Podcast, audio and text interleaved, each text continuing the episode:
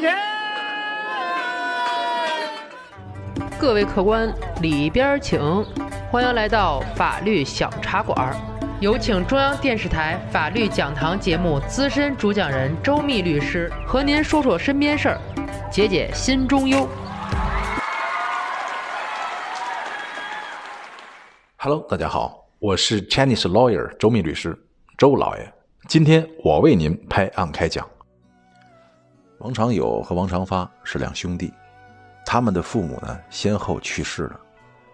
料理完母亲的后事俩人带着各自的媳妇儿回到老房子打扫。看着自己成长过的地方，想着两位老人的音容笑貌，大半夜的，哥俩坐在老房子里闷头抽烟，谁也不说话。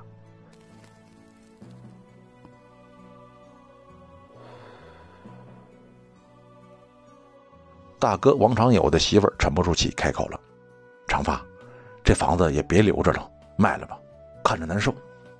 得了钱呢，咱两家一人一半，你看成不成？”兄弟王长发没说话，弟媳妇接话了：“嫂子，你说的倒是轻巧。公公去世后这两年多，可是我们陪着妈过的，是不是应该倾斜一点啊？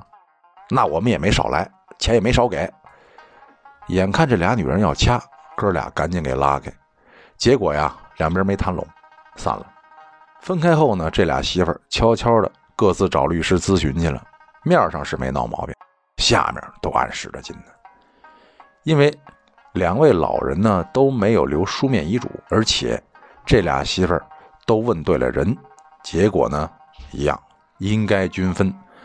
看来官司是没得打了，那就共同继承吧，一人一半。别别扭扭的办完了所有手续，两个媳妇儿。又因为房子谁多谁少的事儿呛呛起来了，这回老哥俩也憋不住了。老大王长友气得拍桌子：“那就分开卖房，都清家。”因为彼此都不太信任，所以呢委托了中介，而且很快就有了买家，也签了买卖合同。其中呢约定购房定金三十万，第一次呢给十万，第二次给二十万。王家兄弟呢都想着。等着房子卖了，钱到手，两家就不来往了。没想到卖房子的事情并不顺利。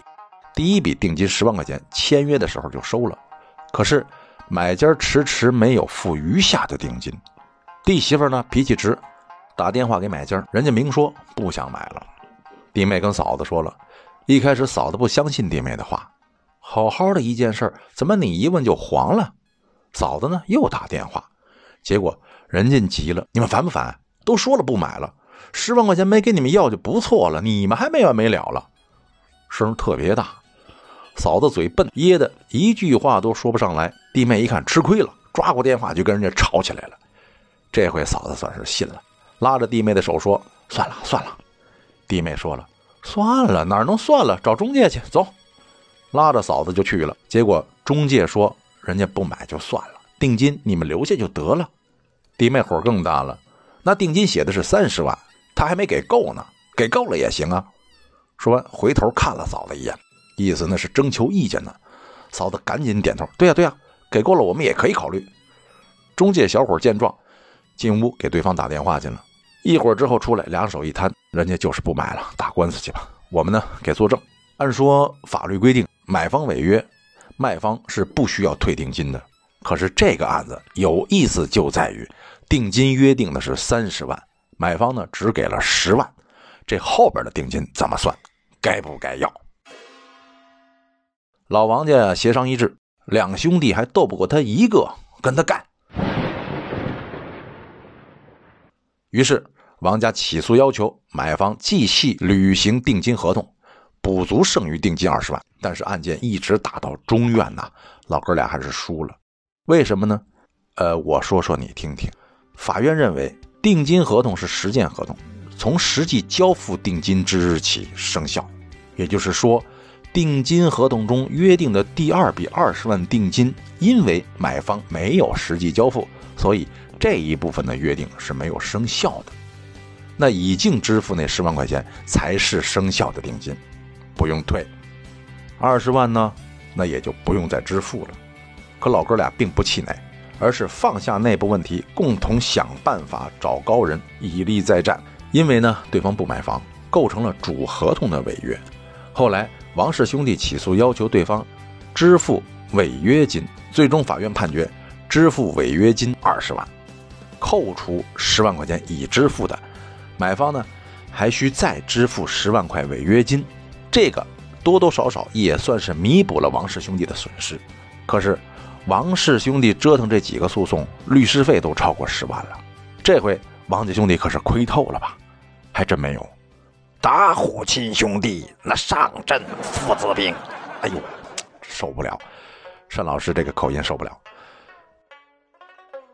费用一起出啊，事情一块跑，那人还是一家人。有事了，枪口一致对外，两家的关系那可是比以前好多了，往来不断，亲热异常。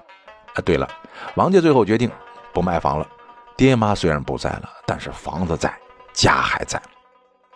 卖了的话。根儿就没了，出租吧。这期故事就到这里，咱们下期再聊。喜欢法律小茶馆的听友，记得点击上方订阅。每周六我们与您不见不散。如果您生活当中有什么烦心事儿、麻烦事儿，欢迎评论或私信留言，我在法律小茶馆等着您。